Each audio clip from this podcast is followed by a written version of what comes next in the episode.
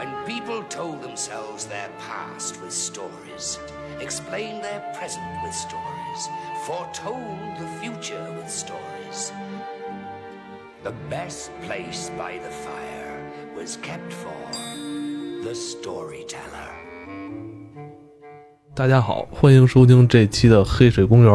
我是金花，今天啊，跟大家来聊一部很久远以前的一部外国连续剧，真的是很久了啊！上映时间是在一九八八年，可能咱们这一代人啊，嗯非常有幸，嗯在咱们的童年，央视吧，说不好，一不不记得是央视还是说咱们北京台啊？啊，当时收的台也少，反正基本上也就这俩台，嗯不说是同步吧，也是没晚两年对，就来到咱们中国了。嗯然后，嗯，这部剧叫《吉姆·汉森的说书人》。这部剧在咱们小时候，咱们可能真的那会儿太小了，嗯反正至少我，我当时对这个剧都印象不深了。但我记得这个剧当时给了我一种挺恐怖的感觉恐怖吧 挺恐怖的感觉。所以对以至于好多年之后吧，我一直没想起来这个、这部剧叫什么，嗯但就记得当时里边有木偶，我记得有木偶这个东西，对对对，呃，有木偶这个元素，嗯然后呃，讲述的是外国的故事。嗯，外国的民间民民间故事，民间传说故事。嗯。呃，这部剧其实它是根据德国童话改编的英国电视剧，嗯，它是讲述了一个霍比特人，不 是霍比特人就是老大爷，他像个精灵，嗯，对，不太像人类，是个鼻子，你看鼻子是尖尖的，然后长着奇怪鼻子的老头他坐在自己家这个城堡的火炉边，嗯，给他家这个能说话的大狗讲故事。对对对。每集一个童话故事嗯，这个故事呢，但是充满了黑暗色彩。因为就像刚才一开始你念的那段似的，这其实是他的宗旨嘛。我小时候很受这个片子的影响，成为这个老大爷，就给人讲故事，讲故事，挺早熟的，小时候看这讲故事不是早熟这这剧说呢。你小时候看着你都能理解吗？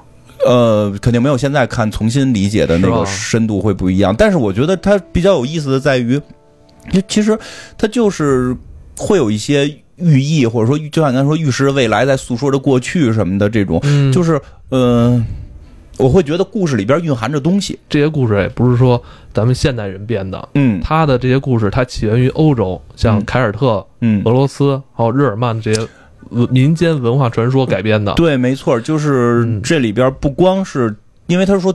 主要介绍说是从德国来的故事，实际里边它有那个详细列表，我记得是有每个故事的具体来源的，嗯嗯是有真的是有凯尔特的故事，嗯还是有这个这个俄罗斯的故事。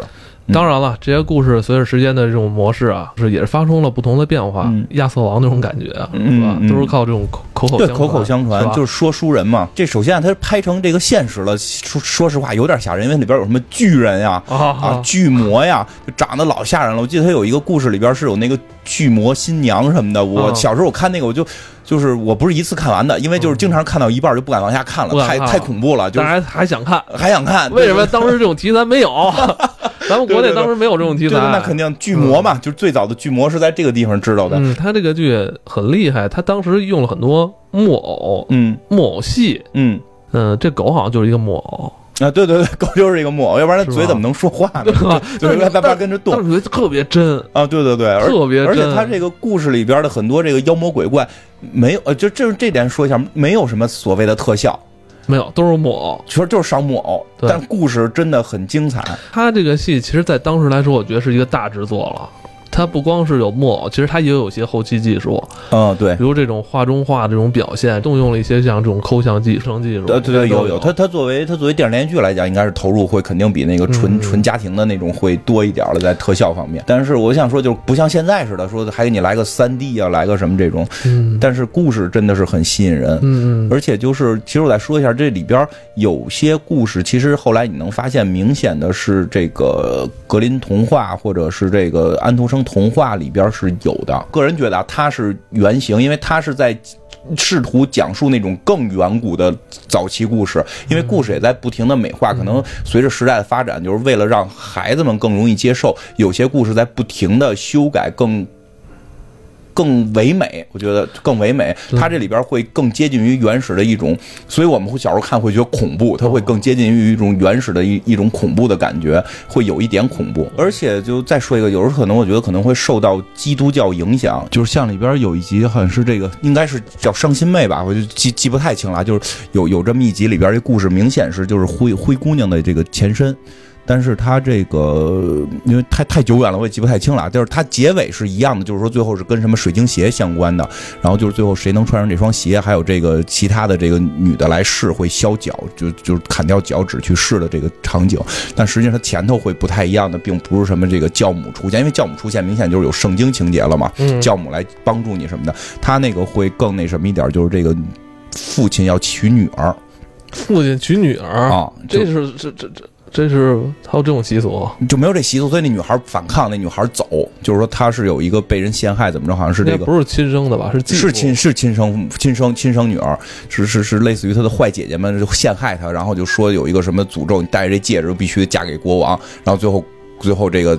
骗他的小妹妹来带，小妹妹带了之后，你就必须嫁给自己的父亲。他有这种情节，然后这女孩就是这父亲也没有阻拦，然后这女孩就就想法逃什么的这种，然后就就要求父亲给她做各种各样的衣服什么的，最后带着这堆衣服逃跑了。逃跑之后就变得特别脏，给别人在别的城堡里边去做饭，最后被王子就是，但是王子只有王子能跟他心灵沟通，然后但他王子看他就是个丑姑娘，然后后来在一次晚会上什么的这个。这姑娘就就是以正常身份出现，然后让王吸引王子，然后后来这个就是好像是留留双鞋这种，就是就是这样。哦，还真有点像这灰姑娘。对对对，它里边有很多类似的故事，但是也有一些呢，就是因为因为实际上像格林童话其实就是德国的童话故事的这个改编集成嘛，所以它可能是这个，我觉得受到可能。个人感觉可能受到基督教文化影响，后边有一些改变，它这个会更还原到一些老故事上，但是也并没有还原到，因为网上经常说这些老的这些童话故事有更多的黑暗隐喻，它倒没有黑暗到那种程度，因为因为说像什么睡美人是有这个，就是男人喜欢尸体的这，因为睡美人实际上是死掉了嘛，就就然后又被吻活，包括白雪公主也是死掉了吻活，就是不是当时的。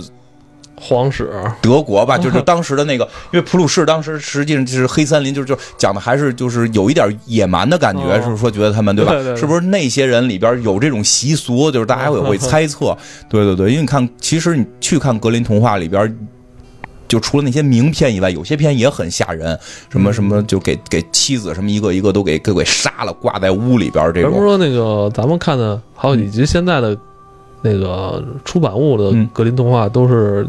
被润色过，对对对，被改的稍微 好一点，好好容易被孩子接受一点了。对，是是这样。但是这个故事有一点就是接近于更原始的那种野蛮状态。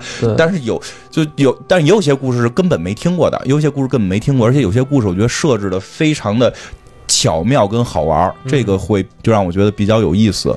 第一集开始聊一聊吧，嗯对，有九九个呢，也不能都聊完，没那么吓人。第一集是我觉得整个这个系列故事里边最棒的一个，最喜欢的。对对对，其实说实话，喜欢它倒真不是因为什么深刻的含义啊，但是真的因为是这个这个几番几扣的这个故事情节设置，我觉得这个不管是外国的说书人还是中国的说书人，其实对于故事的掌握已经早就。非常就是有经验了，非常知道该如何讲一个故事。这个故事都是应该发生在所谓的这个切科夫枪之前的事儿，但人家 切科夫的枪用的用的非常到位，这个就很有意思。第一个故事名字叫《士兵和死亡》，老兵的故事，讲是一老兵，讲一老兵就是退伍了。退退退伍回来，打完仗了，哎，退退伍或者打完仗了，反正也也有点战利品，但也没有没有太有钱，对吧？这老老兵也不可能特别有钱。哎，你这说起来，其实这种老兵的故事还挺多，因为我我我突然想起来的，那个之前还有一个这个老兵和女巫的故事，就就也是这种老兵退伍没有钱，就这个设定可能在当时打仗比较多吧，就是他们退伍了没有钱，但是呢也不至于穷死，能吃饱饭。这么一个人在回乡的路上，回乡路上遇到了一些人跟事儿。然后得到了一些这个法宝，对吧？就是先是他先是遇到了一个拉小提琴的，对吧？他是这个很这个老兵很善良，对吧？就到谁那儿都给谁，就看人要饭的给人吃的。我觉得那些人就属于，呃，我我觉得设计感就是说有才华的这个流亡者，就是他们这些人都有本事，但是又在这个乱世中没有这个这个栖身之地，是一个音乐家拉小提琴的，他等于也分人了块这个饼干吃，然后呢。就拉小提琴，那就教他拉了个小提琴，教了他一个调儿，调儿曲子，他也没有小提琴，他只能用口哨来这个 学习，对吧？这个嗯嘴嘴部还很灵活，用口买不起小提琴，吹口哨也一样，对对对都是热爱音乐就行。对 对，真是这样。呃，你说这特有道理，就是人吹口哨就把曲儿吹出来也可以。嗯哎，他学了这么个音乐，然后又往前走呢，又遇见一个算命的，嗯遇，见反正是一个玩玩玩扑克牌的，对玩魔术的变魔术的，嗯这个出老千儿的吧，算是。甭管怎么样，就是他这个变魔术呢，算是我觉得有魔法，他并不是出千，就跟他玩牌呢。这这个玩牌这人就老能赢，嗯对吧？然后后来他也就就是该认输认输什么的，就就是也要给他一块儿饼干吃。然后这个时候好像他就是因为由于一路上不停的给人发饼干，他的饼干没有了，就剩最后一块儿了。他想我让我掰一一半儿给他吧，然后心里又一想就。这不公平，我还输人家了呢，对吧？然后这之前我都给整块儿的，这个这个我给半块儿不合适，就一咬牙一整块儿都给人家了。然后这个玩牌这个这个大哥就说这个牌就归你了，你有这个牌保赢，对吧？保赢，再有一个我一口袋，这口袋也给你，想要什么有什么，就这个就就是法宝了，这两样就已经是。然后他就他就发现这口袋有一个超能力，这口袋是一法宝，就是说什么东西来，这东西就就是你得看见这东西啊，你比如看见一鹅，说进来，这鹅就能进来。对，只要把这口袋口一张，啊，这有点像咱们这个《西游记 西游记》对，像《西游记》里边小雷音寺那个黄眉老祖使的那样法宝，就是哎，一这口袋就能收你。这个东西啊，就是来源于民间，老百姓就老都想做梦，想有这么一个东西。而且特别对的是什么呀？老百姓想不出聚宝盆，嗯，聚宝盆你你得你得有一个顶上那么一个大宝贝玩意儿，有那么一玩意儿你早卖了。嗯我们家就有马口袋。对吧？所以就是这马口袋，我就想，我就这口袋我就能收东西就好了。日本也有，对对对对，日本嗯，也有啊，就就这种，哆啦 A 梦的口袋。哎呀，行，真可以。嗯，都有。所以说，真的就是这个元素，你看就就回到了民民间。如果是这个被修饰之后，这些法宝一定是得就是被文人化的话，就一定得是聚宝盆了，或者说是这个瓶子、罐子了，对哦，吧？对对对，聚宝盆，咱们那个老动画片儿也有，有聚宝盆啊，嗯对吧？或者有瓶子、罐子能收东西了。实际真正穷人屁毛没有，就是有马口袋。所以这个回到最原始的这个故事里边，就是马口袋。口袋这儿琢磨这个故事。对，就是马口袋。他是马口袋就每天能收点这个猎物，看见鹅说来，这鹅就来了，他就吃。然后他就吹着口哨到了一酒馆。我觉得他这吹口哨的核心功能就是让大家喜欢他，你给大家带来音乐了。对，懂点音乐挺管用的，对对对？哎，你说这真是我就不懂音乐，我这擅长的是讲故事。说我跟你讲，追姑娘都难，你明白吗？人家到哪儿有一钢琴，啪啪啪一弹，我一堆姑娘，我真棒。我到哪儿说，哎，我给你讲一故事吧，说一边去，我也得回去练练音乐。就是他这一吹口哨，这个就是很多人就都喜欢，爱跟他多聊两句。嗯然后呢，他呢还特大方，比如说他今儿抓了三个鹅，他就能给就是给这个这个酒这个叫什么酒酒馆酒吧老板，酒吧老板说给你一个，你给我做俩，类似于这种很慷慨，嗯其实就是表现出这人特别善于分享。就是酒吧老板就就反正就给指了条明道，告诉他一个消息，对，就是说这旁边有一大城堡，这城堡里边有鬼能赌钱。这你跟他们玩，就是就是你没准能赢这意思。哎，这人想那行啊，我之前有一个宝贝，就是保住能赢的扑克牌啊，他就拿着这牌晚上去了。人胆儿大，老兵嘛，这见过生死的人，就什么都不怕。到晚上，这帮小鬼儿真出来了，小鬼儿都是木偶做的，红了吧唧的，然后这长翅膀，就是这种西方的这种地狱小鬼儿的这种形象。他们是等于到这城堡里，晚上会这个下班了，他们也下班了，晚上到这块儿有一个聚众赌博的这么一个活动，然后他就说跟这帮鬼儿一块儿赌，然后赌赌赌呢，他老赢，他给这小鬼儿钱全赢了。这帮小鬼儿就就有点叫急眼，因为小鬼有好多金币，嗯，就说你要能赢我，你把金币拿走，全拿走。吧，这小鬼不干了。对，然嗯后小鬼就就要就要干架或者逃跑，这个时候这老兵就把这口袋给打开了，就进，就是啊，这帮小鬼全给收进来了，嗯。啊，不光能进动物、进吃的什么的，他能新收收这个妖怪，小鬼都进来之后都收在这个无底洞的这口袋里，拿这口袋就就砸这口袋，把这帮小鬼给打服了。打服之后，这小狗儿放开都跑了，他就逮着最后一只了，就是都我记得是把脚给撅了吧，对，把这小鬼儿脚撅了，就说的，嗯就是你也别，就是我今儿放了你，你以后得报答我，我把你脚拿走，你想要你这只脚，未来有一天我有事儿有难遇到你，你这交换你，你你给我出来，出来的话我再把脚还你，你帮我解决一问题。那他有了这几样宝物之后，回到这个家里边他就行了，就这个生活就非常优越了。钱也有，对吧？这个，当然他就没有说他在拿这个扑克牌去骗别人钱，对吧？他这口袋也就不再使了，人就正经的过日子了，然后结婚生子，然后过上了这个中产阶级的生活。嗯，但是他这孩子有一天病得病了得病了，就是一个一个一个很小的小孩儿小朋友病了，也估计就感觉刚会说话，他就是爱子心切，就就是觉得。太心疼这孩子了，他不想让孩子死掉，没有怎么治也治不了，医生来都治不了。对他想起他以前还收了一小鬼儿呢。对啊，我这以前跟地狱的人打过交道，我这生死我觉得是可以聊一聊的。他就把这小鬼脚找出来，就呼唤这小鬼，小鬼就出现了。然后这个也行，他媳妇儿也不惊讶，反正他媳妇儿也不害怕，估计也听他讲这故事讲好多回了。然后估计也是这个这个平时都说你吹牛，这回真真见着小鬼了，就跟小鬼说：“你你是我的小鬼吧？”他说：“对。”然后说：“这个我孩子现在病了，你能不能把他给治治好了？治好了脚就还你。”小鬼拿出一个法宝，小鬼又拿出一法宝，是一杯子。说这杯子怎么着啊？说你拿这，你透过这个杯子去看这个床。能看到死神，如果死神在床尾，你跟他说走，他就走；你跟他，你然后你要拿着杯子看这个死神在床头，你说走也没用。就是，所以我也不能治你们家孩子，你就拿这杯子看吧，看看看看你的命在何处。然后就这这说有道理，就是你治不了生死，就是你到底你说命里该死你也没辙。他拿着这小鬼拿着脚就走了，他拿着杯子一看，哎。这小这鬼这个这个死神是在这个床的这个床角，他就把这死神给轰走了，他们家孩子就活过来了。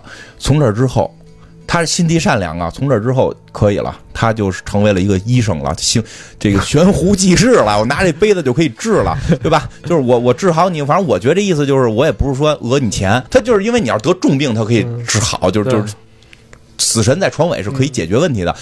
死神在床头，他就是预测一下未来，就治不了了。多少钱我都治不了，这个没有办法了。比如在床尾，我就给你治了，你爱给多少钱给多少钱。但是这样来讲，实际上他在整个城市里边也非常的出名了。嗯，但是呢，是是是这个国王家有人得病了。哎，是国王是沙皇，沙皇是沙皇还是公主？我忘了，反正一个国王。因为这个故事起源于俄罗斯。嗯，就反正他们这个这个这个皇室这国就是沙皇吧，沙皇得病了，他想治自己。然后这个大哥就把大哥招去了，因为毕竟是臣民嘛。招去之后，拿着酒杯就看这个，哟，鬼没在床角，鬼在床头。说完了，这个这我也治不了，没没戏，完了治不了了，对吧？这个这这怎怎么怎么讲来的？就是跟这个。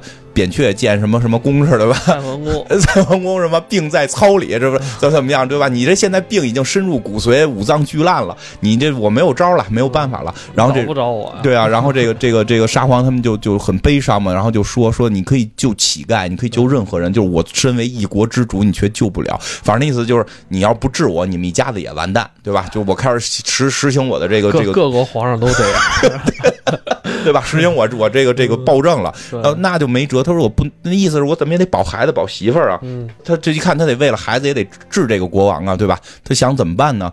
就要不然跟这死神商量吧，就跟这个拿着这杯子，透过这杯子跟这死神说，就是你你找我来，反正你不就要一个人死吗？你让我死。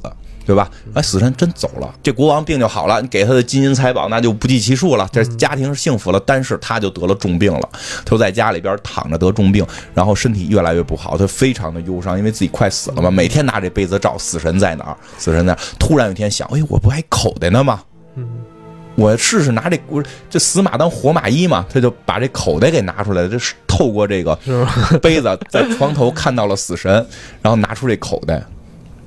结果他这口袋一张开，他一念这他这个咒语，这死神嗖噜一下我叫你，我叫你名字，你敢答应吗？对吧？对吧？死神一答应，噗进来了，他把死神给抓住了。哎，我觉得这个故事到到这儿之后，就是这个故事特别精华的地方，而且是让我从小就对生死开始去考虑的这么一个一个点了。他把死神抓住之后呢，他觉得死是一件坏事儿。他把死神给放逐了，就是好像是掉过的一棵树上哪儿，他就把这死神给给关起来了，这死神就再也出不来了。但是这世间没了死神之后，是吧？他人就死不了了，所有人都活着。然后你会发现这个。老的越来越多，是吧？这社会就就老龄化了，老龄化社会，对吧？你看这传说啊，从那么早开始就已经担忧起来，这人不死就不行，是吧？老龄化社会的问题了。对啊，就这帮人老了，而且这房子你也没地儿弄了，对吧？就你你你你越人口越来越多，到最后这些。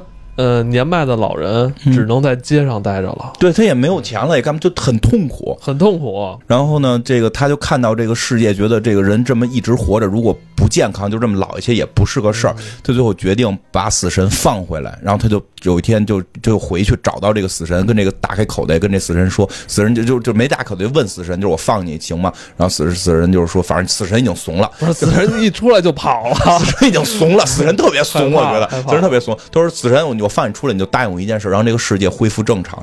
然后打开口，死神连头都没回啊，噌就跑了。这死神倍儿怂，我觉得。你太厉害了。从这儿之后，世界就恢复了正常，人生老病死就一切就都正常了。但是出了一个问题，因为死神太怂了，不敢来找他的麻烦，他死不了。他就一直活着，他的什么妻子、孩子全死了，他承受了整个生命的所有的该有的痛苦，然后他就死不了，而且他就最后是一切孤就独了，对一切都孤独。孤独，而且就一切都生死经历多了，你就看淡了，他觉得这一切都没有意义了，他想死他要求死，活够了，对对对，他要求死，然后他就最后去找地狱，就找当年那小鬼去了，跟小鬼就说：“你让我死，小鬼也怕他，就是滚滚滚 滚滚，走。你还这撅我们脚，对吗？滚滚滚！说的那个那个你，我给你一个去天堂的路，你你去天堂不要来我们地狱，我们都都怕你。给他一地图，让他去找天堂，然后他就顺着这个小鬼给的地图找到了天堂，但是进不去，去因为天堂只能灵魂进去，只有死人能进。嗯，只有灵魂能进，死人能进，他进不去。然后他呢就挺挺挺没辙的，就往回走的时候，发现有一对灵魂正在往里走，哎，这些都是刚死了的这个善良的人可以进入天堂。然后他就拿着这个这个找了这个站在队尾跟着人家走，然后跟最后这哥们儿说说的啊，我可能最后进不去，但是你能不能帮我一忙？然后这灵魂说行，你帮我什么忙？说你拿着这口袋，你进去之后对着我说进来，我就可以进去了。等于他最后是要进口袋，啊，他进口袋你再给我放了，我就上天堂了，我就就就完成我的轮回了，我上天堂了。他这等于让人走私过去。对对对走私过去，但是没就是都答应了好好的，但是没想到是这个这个中西方神话是类似的，我觉得这这个这个呃有孟婆汤，嗯，就是他们是没有孟婆汤，是进了天堂一瞬间孟婆汤就成功了。所有灵魂进入天堂的一瞬间，会把前世的一切东西都忘掉。所以进就是他最后托付的这个人进到天堂的时候，把最后求他这件事儿忘了，拿着口袋就进入了天堂，再也没有回头看他。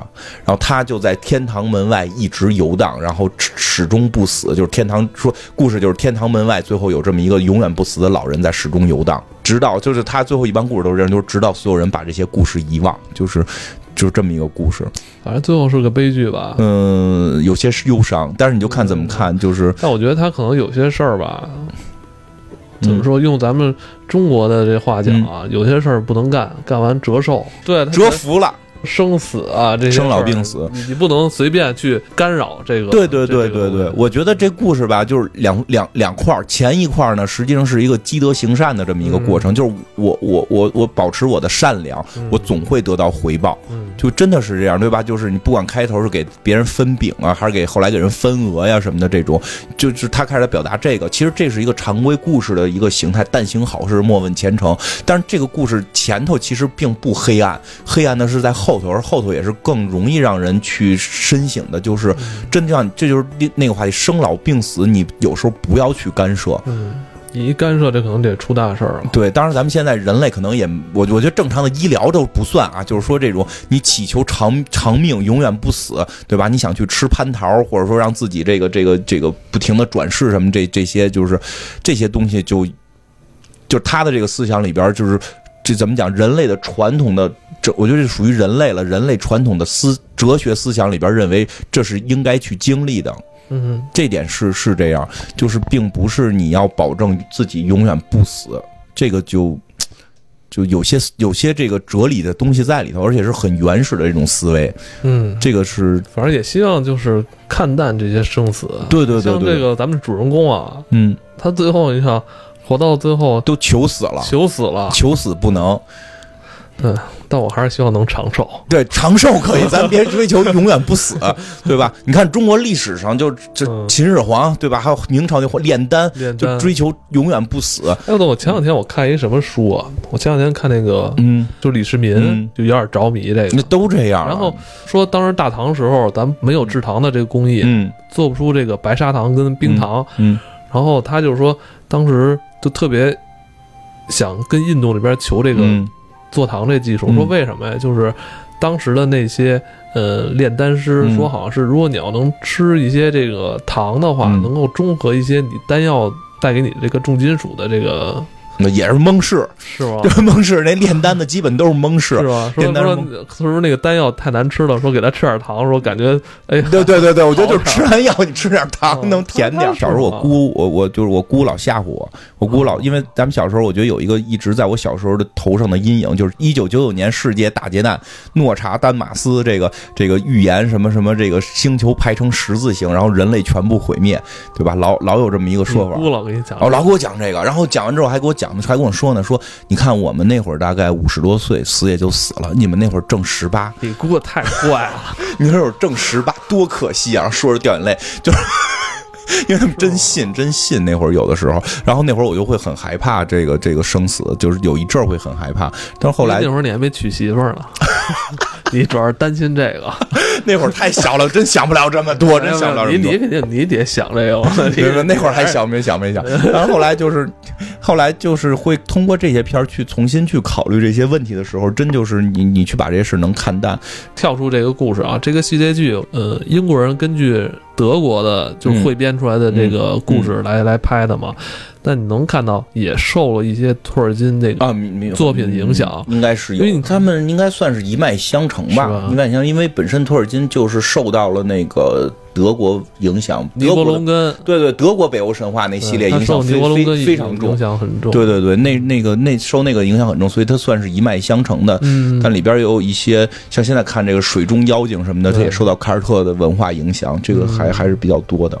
第八集里边是吧？有一集是讲这个巨人的故事，对巨人。这故事也挺有啊，意思，而且他这个化妆也很厉害，化妆真的很厉害啊！我操，你现在来看，这都已经接近三十年前的作品了，嗯，一点儿不觉得说落伍，因为现在好莱坞很多就特效了，嗯。他这是画出来的，对。脸脸上搭建一个建筑这种。我觉得这个故事也是我后来看的时候，在结尾的时候突然有一个不一样的感受的。嗯。小时候看就纯是一个好人打坏人的巨人故事，这故事讲的是什么呀？是说这个世界上有巨人，嗯，就是有巨人，而且巨人不是坏人，巨人是好人。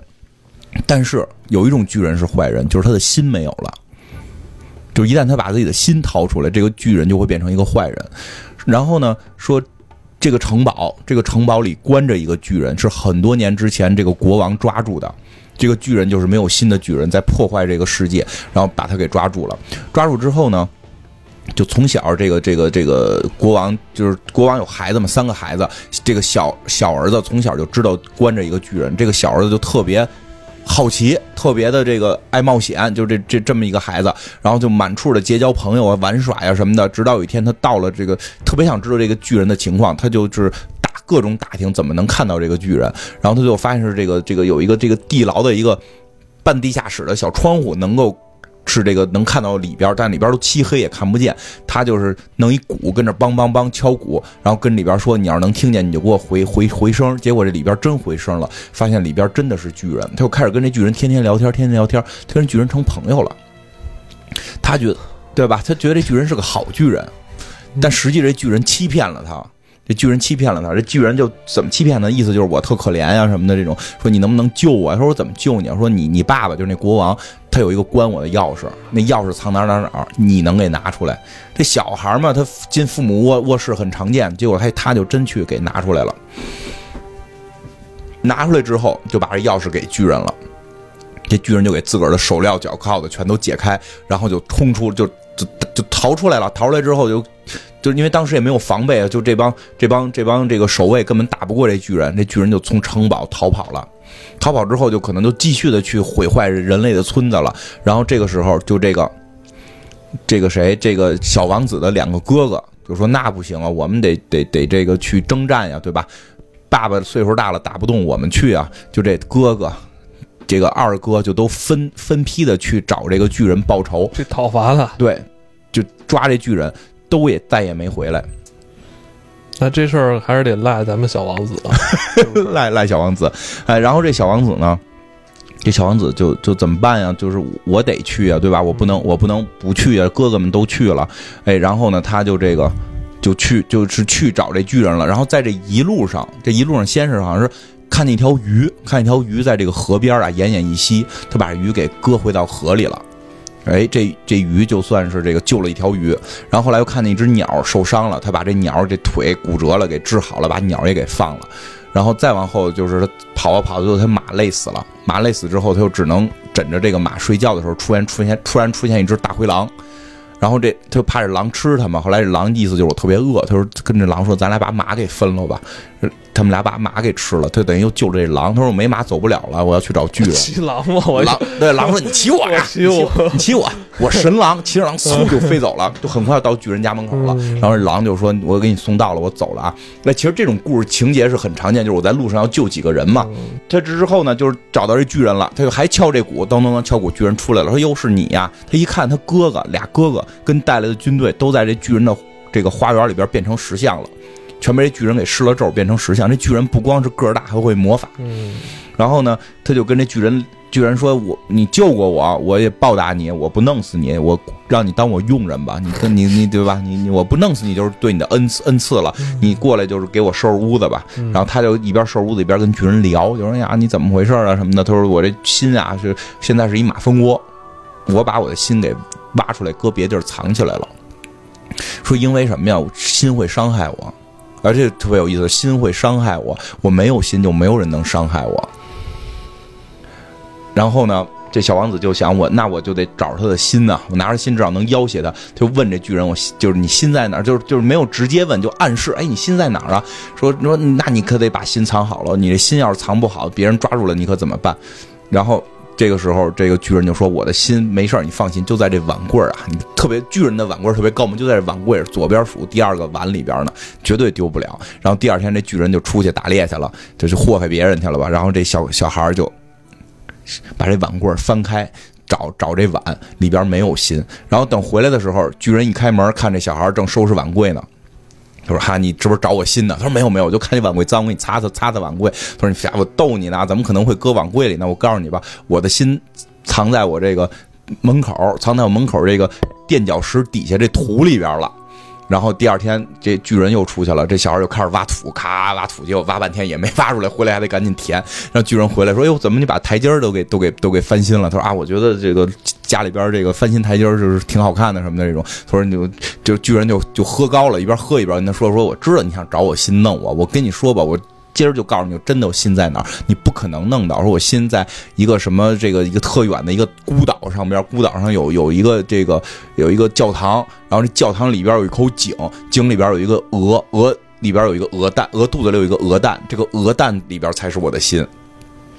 说就这个你根本弄不着，你知道吗？所以特别放心的就睡觉了。结果夜里边，夜里边小孩就出来了，就出来说：“那我也得去找这心啊！”出来，出来，大灰狼就在这等着呢。我带你走，我带你。然后骑上这狼，我觉得这狼都会飞啊，就嗖嗖嗖就给他送到地方了，特别快。因为要不然得跋山涉水很久。这神狼就给他带到了这个教堂。带到教堂之后呢，教堂锁门打不开，教堂钥匙是挂在这个这个钟上边就。特别高的高塔上，这时候那鸟之前救那鸟又来了，那鸟把这钥匙给叼下来给他，他打开这个教堂门，里边真有一口井，然后呢，井里边有个鹅，这鹅起来，这个这蛋啊掉在这井里了，他们也弄不出来。这时候这个也不知道为什么水路都是通的，这鱼出现了，这鱼在里边把这个蛋给它扔上来了，所以他就拿到了这个巨人的心脏。然后第二天早上起来就回来就跟巨人说说我拿着你心脏，那个哥哥都复活了吧？然后巨人就没辙了，就就被要挟了嘛，咔给哥哥都复活了。然后哥哥特特激动，他们活了。然后说我们打死这个巨人。然后小孩就说你别别打死我，拿着心脏了，我觉得他是个好人，你把心脏还给他，他就变好了，对吧？然后哥哥们就拿着就一把把心这鸡蛋抢走了，说鸡蛋拿走，对鸡蛋里边是心脏嘛，就是就是他能让他活了，啪就把鸡蛋捏碎了。对，然后这巨人就倒地了，就是你你你你就答应我复活这些人，就是救好这些人，你就你就不伤害我，我还是死了，我还是伤心了，就啊就就死掉了。然后说从他的心里边飞出了好多马蜂，因为他那个心塞了一个马蜂窝嘛。就这个故事其实，然后就其他人就会就会夸这个小王子真正战胜了巨人，特别伟大这么一个故事。其实你会再回想这个巨人，好像就很有意思，在于他伤心了。因为他觉得这个小孩背叛了他，就是他伤心了，所以你再去追溯他为什么把心挖出来变成一个坏人的时候，就会特别奇妙。你会想到他在之前这个巨人一定还有一个故事，他是怎么被人伤了心，然后把心挖出。因为他一直在说，如果没有心，你就不会受伤。就 是就是失恋的时候，你总会这么想，没有心你就不会受伤。这巨人可能是，我觉得不是失恋了，巨人不是失恋，我觉得巨人是啊，最后一个我我觉得巨人有可能是说之前被人类背叛了，还是怎么样什么的，所以就是。你再重看这个故事，它总会在后头有一些感觉，有一些黑暗的成成分，就反而更真实。因为原先如果是讲这个故事，一定是他们就是把小王子过来，然后把鸡蛋捏碎。这故事可以这么讲：小王子回来把鸡蛋捏碎，巨人死了，所以巨人的魔咒就解除了所有的石化，这故事就可以结束了。但他后边必须有一个，就是小王子拿着鸡蛋要挟他把人复活，最后他哥哥抢走了这个鸡蛋，捏碎这个心脏，让巨人死掉。我觉得这就是这个系列。故事里边有意思的地方，就是他每个故事最后都没有交代是绝对的好跟不好，就跟刚才咱们说的，就是这个，嗯，老兵似的，对吧？他最后好像也是救了很多人，但是呢，也造成了一些不好的后果。对对对对对，他其实我觉得这就是最早的，要不然人说这个你甭管故事哪了，就是德国人什么汇编，而且很多是由德国的这个这个神这个神话故事去延展的，就是要不然说德国人是这个。特别爱讲哲学呢，说德国的一个看门老头都可以跟你聊哲学，因为他们的古代故事里就真的是带一种很强的思辨。因为我就是在想，有些可能故事或者容易被美化之后，那些故事化会有明确的、明确的一个导向性，就是但行好事，莫问前程，这真的没错，我觉得。但是就是会也会想到，就是有些时候你过了，可能可能会会会导致一些负面。其实这就是这一系列故事会。比较有意思的地方，嗯，就是一开始前两个故事还相对温和一些，嗯，不像他后边出现什么巨魔呀、巨人啊，那个我觉得有点太吓人了。对对对对，而且他前面这俩故事吧，其中就是第二集嘛，还挺适合小朋友看的。望大胆，别害怕妖魔鬼怪。一开始讲的就是一个小孩吧，嗯，无所畏惧哈，很单纯的一个少年。他们家好像是裁缝还是什么，反正他喜欢小提琴，嗯，这个音乐就是这里边还。挺逗的是，他非常愿意把音乐、文艺这些加附加到这些人身上。哎，对，就是我觉得这个可能这一会儿聊吧。就是我觉得这个是跟他整个故事来源有关了。就是就是。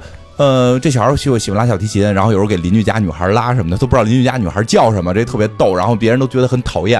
然后他爸爸觉得，因为爸爸也算是小生意者嘛，就是也能衣食无忧，但是也没有什么太多钱。就说你，你能我给你点钱，你出去给我学个本事吧。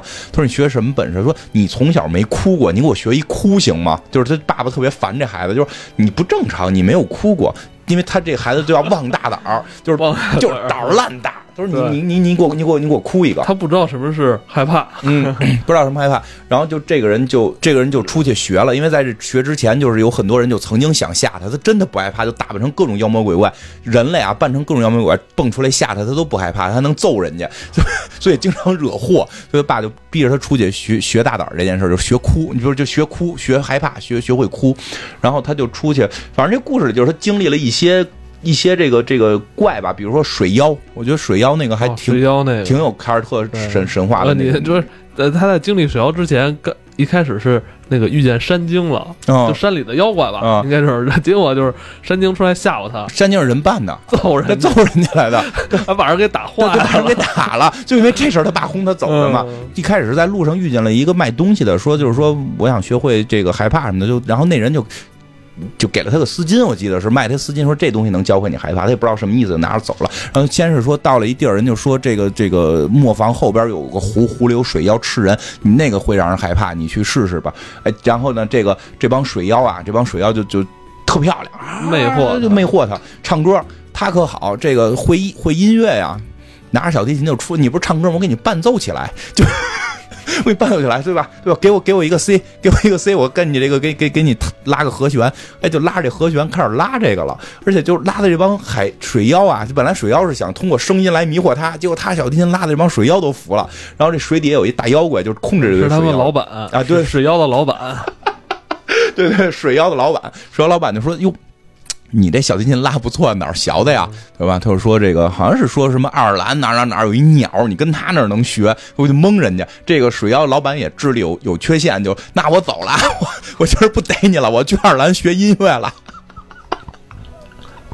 就走人了，就走人了，等于他就没没没事儿，他就没没没有没有这个没有死，然后就他也不，而且他觉得不害怕呀。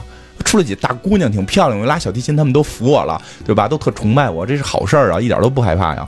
然后呢，就是那没办法，就就往另一个地儿走，另一个地儿之后就就是这个这个有人给他指了条路，说这里边你去去这个城堡，嗯，这城堡里有一个妖怪，这你你你你进去试试。就到城堡里看，城堡里立了一堆大腿骨，大大腿的这个骨头。然后呢，突然从这个已经到夜晚了，突然从壁炉掉下掉下一双腿来，在那儿走，然后又掉下一个半截的人来，然后这个人就半截人就找那双腿，然后就骑上那双腿，说这双腿也不好，我要换一双腿什么的。就发现是这个鬼一直在把人拦腰截断，然后换他的腿。他说 怎么这个变态，他说怎么换呢？就是这鬼跟他说说，咱俩玩一游戏，咱俩玩一个游戏。这游戏呢，就是那个骨头保龄球。他没这么说啊，咱就是保龄球，把九根大腿骨立成一个三角形，然后拿一骷髅脑袋拽那个，说咱俩比谁拽得多。比谁比谁拽倒的多，嗯然后呢，就是他弄了一个这个是个什么仪器啊？好像是纺线用的是吧？什么这个仪器？他拿那那鬼一拽这个保龄球上拽倒九个，然后他看那个骷髅脑袋不圆，他磨那骷髅脑袋，磨磨刀不误砍柴工嘛，这骷髅磨溜圆溜圆的，来了一个。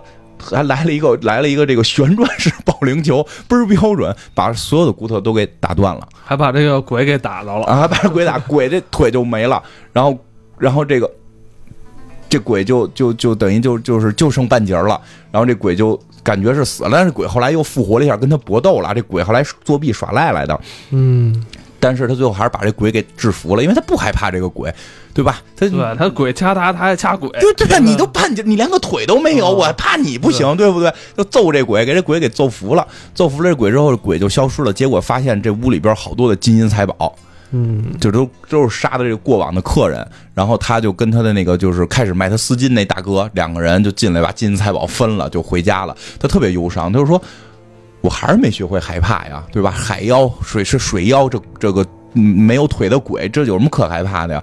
然后这个。这个谁，这个这个大哥就这个卖东西大哥就说说的这个，你有这么多钱了，回家之后家里也会喜欢你的，别别管那么多事儿。拿回去之后就真有这么多钱，大家也就不管了。他真有这么多钱，但是他还是没学会哭。这故事到之后就有一个比较有意思的地方，在于这时候他之前不是老骚扰他们家邻居嘛，让人家邻居拉小提琴，就是邻居那个小提琴拉小提琴那那就是姑娘，就是对他对着人家拉的那个姑娘，他爸爸看见他回来就就特别高兴，说你终于回来了。他说怎么了？我都不认识你，我就说你说你们家拉那台小提琴，都隔隔这么久了，你还要找我麻烦？说，不是，他这还说不认识人家，他说他说不是，他说的从你走了那天起，我女儿就昏睡不起，哦，所以我觉得可能是你能够就是帮助她苏醒，她等于就回来了。因为好像之前有条丝巾嘛，然后她看到这个女孩就是昏睡不醒之后，她突然就觉得特别难受，就觉得这女孩快死了，突然特别难受，她就流下了眼泪。然后他第一回知道了什么叫恐恐怖，什么叫可怕，然后流下了眼泪。然后他用那个丝巾，好像是把这个女孩盖住，再怎么着，女孩又复活了，就就就又苏醒了，他又跟这女孩在一起了。其实就后边还比较有意思的，就真的，我觉得就是后边也是会深入一点的，就是其实弄点妖魔鬼怪永远不会是害怕，就有些你爱的人的离开才会是你害怕的东西。对对对，这个还真是一般的童话故事里边不多见的一个表达。它应该是老的这种吟游诗人的故事，它不是讲给小朋友听的。它虽然现在可能是说是这个片儿，我觉得当时好像绝对是少儿频道，类似于这种青少频道放的。它我觉得这些故事的原型并不是说吟游诗人讲给一些小朋友听，就像开始你念那个是每一个壁这个这个火炉旁边这都会留一个舒适的位子给说书人，就是人类可能在古时候是靠说书去传达很多情绪、很多哲学思考的，它里边蕴含着这种东西，比我们那些被修饰之后的童话故事会更进一步的，我觉得适合成人去重新看。我真觉得有的时候太多的。哲理性的东西去给你讲，去给你哲哲学是这么这么认为的，人应该是这样这样。你听完了，你不会有特深的感受。我觉得很多东西是你必须自己要去领悟，而这个领悟的过程就是通过故事。所以古时候说书人，我觉得是承担着这个责任的，也不是叫责任，就是说他是有这个功能的，他。站在这块儿去讲一个道理，和我娓娓道来一个故事，让你自己去感悟道理，你最后所得到的那个你你的认知是是理解程度是不一样的，对对吧？是我让你说地位这么高的，对对对，其实就是因为我经常在游戏里边会碰见这个引诱诗人，嗯，因为我在玩那个上古卷轴的时候，就是一进入酒馆，嗯，他们。吟游诗人就会在那儿唱歌。吟游诗人的地位在古代，在欧洲古代是非常高，但是他只能有一个，不能是俩，俩就该 PK 了，俩就该那个就叫就就就得就得打起来了嘛。就是说一个酒馆一般会有一个，而且就是其实中国古代评书也是嘛，讲古比今嘛，其实讲的古代的事儿都是现代的事儿。中国的好像评书艺人在就是是是没有没有那么高了，但是说是但是在。曲艺圈里边算厉害的，比较高的，比较高的。在曲艺圈里边能说书的人是先生，是是，因为他真正的是有有一定文化。因为就跟咱们那会儿老说似的，中就是说整个人类智人的发展是靠讲故事跟传八卦嘛，就传 传八卦发展出来就是故事嘛。你传的就是一个一个故事，是靠这些东西来团结大家，相信一些虚拟的东西。而且我觉得他这些故事里边，你会发现音乐占很大成分。嗯，就是因为他总会把主人公塑造成会音乐，因为估计吟游诗人怎么也得会弹两下，所以吟游诗人主要是唱歌拉琴。对呀，他得会弹两下，他能去传达这个故事。音乐跟故事是相关的。他们诗人不是干说，也有音乐的。对，其实这个就是地域文化。我觉得像像中国的那些故事的主人公，基本上是秀才，嗯，基本上是书。读书人，因为创造的人基本上是这类人。对对，因为《聊斋志异》里边不都是那个进京赶考的吗？没考上的还得是，对吧？没很少有那故事说这是这个状元遇见什么什么了，很少有，都是说没考上的这个遇到什么。因为创作者他本身是这类人了，所以这里边会会很多是带跟音乐相关。但不得不说，确实音乐对人的感染力也是，就从古至今，它它都是一种有这种传承。嗯，这里边的这些大木偶啊，做的是真好。嗯。真的，现在看都不过时，而且它这里边的这些木偶的这个还都说话，一说话吧，这挤眉弄眼的吧，特别生动，嗯嗯，挺厉害的哈，挺厉害。但是后来这种木偶的这种东西，后来就不流行了，因为后来有特技了嘛，大家就开始玩特技了。因为做木偶也挺累的嘛，挺累的。这一你看，咱们现在看这画面里边一大鸟，嗯。好，这一个大鸟得七八个人弄它，我觉得 真是弄不过来。对对对，这这这这个这这算特摄吗？里头也钻人了吧？咱们好像那时候引进了好多英国的连续剧，还有一个叫《羚羊号历险记》，哎，好像有印象。三个小就是啊，有印象，小人国的。就是那仨小人跑的那个人大人是是四个吧？三三个吧？四个还是三个？然后然后一个胖子，一个高个，一女的。对对，他们那个主人公不是主人公，就是就是俩小孩最后养那帮人嘛。然后那个那那几个小矮人里边的那个那个那个领袖老弄一旗子，动不动就插他们家桌子上，说我以什么什么法律宣布，这已经属于我的领地，对吧？就特别缺这样。好像对，他们住一个洋洋娃娃房里。对对对，好像那那也是英国的，好像是英国。对对对对，其实就是。嗯，我怎么怎么讲？就是他没有后来美国发展出那套高科技的那个那个东西来，但是他们用了很多这种木偶啊，或者说这种这种简单的抠像技术去讲很多很有意思的小故事。对，而且我记得咱们那会儿看时候译制片儿翻译过来，翻译过，翻译肯定是翻译过来，中文说的是中文，特别好，我觉得翻的都。后来想找上网找资源，找这个吉姆汉森说书人的这个资源，就是没有找到以前，对，没有。我也找了，没有中，没没就很罕见能有质量非常低的片段中文版，都已经是英文原版，然后配字幕了。但是真的还这些故事，我觉得还挺好看，而且就是我会慢慢越来越发现，就是这些故事特别有有意思。因为最近前一段吧，我也在一直是找一些故事，童话故事，你就是能看出地域性，然后看出他们表达的内在的东西，而且就是突突然我会发现，我们的好像童话故事变得很少了。其实说起来，安徒生故安徒生跟格林看完的人也很少，嗯能说出来的就那就那几个，就那几个被迪士尼给改编的。哦，因为我们家有好多绘本，嗯就是 我给孩子买的嗯绘本，完、那里边的故事还是挺多的。啊，对对对，就是它实际有，但是之前买过几本比较黑暗的，嗯然后我媳妇儿扔了，那是有点吓人。他这个就国外的，哦，我听你说过，他说怎么着，一个小朋友说那个特别喜欢花儿，嗯然后他就把那个其他同学的脑袋都砍下来，放在他们家花盆里，是个绘本，是个绘本。为什么会有这种东西呢？特别吓人，而且吓人的是特别开心的在干这个事儿，嗯，让你觉得吓人的地儿就是在这儿。对他很开心的干这件事儿，对对，他有很多，哎呀，你说起来就是这个东西，黑暗童话，对，有有有，其实有机会可以去研究一下，其实挺神奇的，挺好玩的。然后但我觉得这种故事确实不适合小孩看，我觉得还是大一点，大点儿啊。我觉得青春期怎么着也得十六七。哎，对，青春期，反正我小时候看这把我吓得。我我觉得奔奔到青春期的时候看这个吉姆汉森是比较合适的。咱们那时候小时候没见过这个，所以吓人。现在小孩儿 十一二的见这东西可能见得多了，也是也是吧？生化危机都天天看，就就可能会不一样。我觉得真的，反正小时候我我看这就有点接受接受不了了。嗯嗯但反正我我就今天讲的这这几个故事，其实有时候跟别的周围朋友聊天吃饭聊起来的时候，我给你讲个故事，这基本听过的很少，是吧？就听过这这这几个故事的非常少。然后我是觉得。反正有机会吧，我去多找找这些故事，因为越来越，当我当我越来越挖掘故事的时候，我会觉得还挺好玩的。就是因为后来也看，就是我在网上找了一个什么，就是给孩子讲的一百个故事，嗯就后来有些故事就很水，很水。其实我们能流传的白雪公主啊、睡美人，真的是在这些故事里边很很棒的那个故事结构，已经非提提炼的非常好了。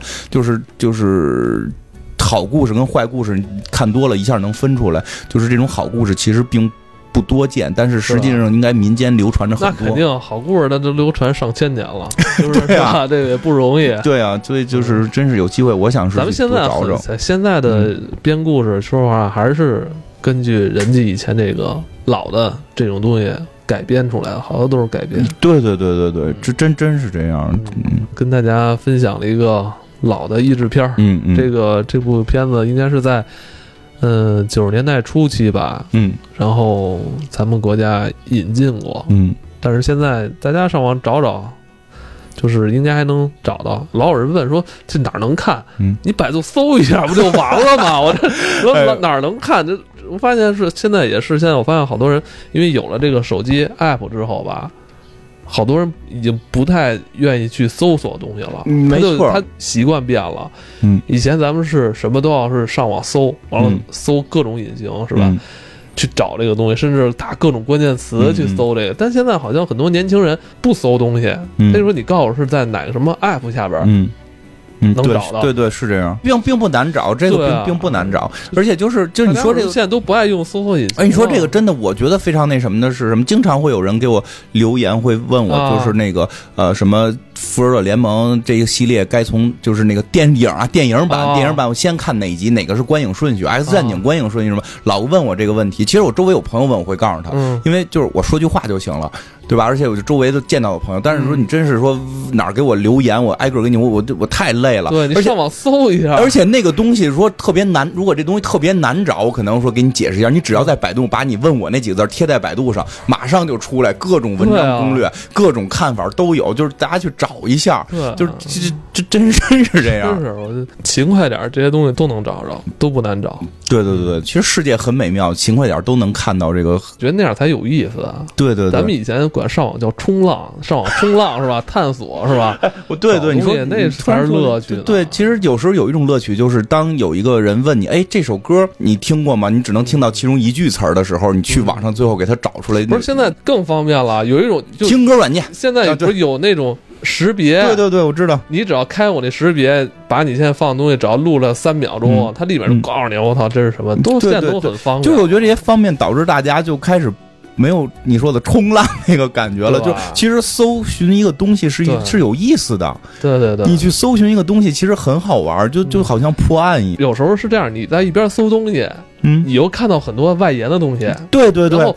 搜一个东西，嗯。结果花出三五个小时了，看了又看了好多其他的内容。对，你说这个就是我在找他的时候，就我在找吉姆汉森这个这个嗯系列的时候，首先我是先找到了到底这些故事的源源头是哪儿，嗯。是哪几个故事演化来的，然后后来就找到了这个系列还有第二集，对，它还有一个呃希腊片，它有一个希腊片，就这个是之前我不知道的，它后边还有个希腊片，好像当时嗯可能也引进了，就可能没有再看到了，就是就还有希腊片，你会在搜索过程中发现很多外延的。如果你问我，我直接告诉你，给你拍你一个地址，你就看完这九集就完了，对吧？你在搜索过程中其实会有更多的信息摄取，这才是好玩的地方。嗯，嗯提供一个小窍门吧。嗯，咱们搜外国作品的话，嗯尽量用英文啊对对对搜英文。对对对，真是这样。因为那天聊起来说，那个周围林有个片子叫《城市之光》嘛，国内也有。百度一搜就是对国产城市之光，搜英文吧，搜英文这样外国片搜英文相对准确一些。嗯嗯好吧，那今天就到这里，嗯，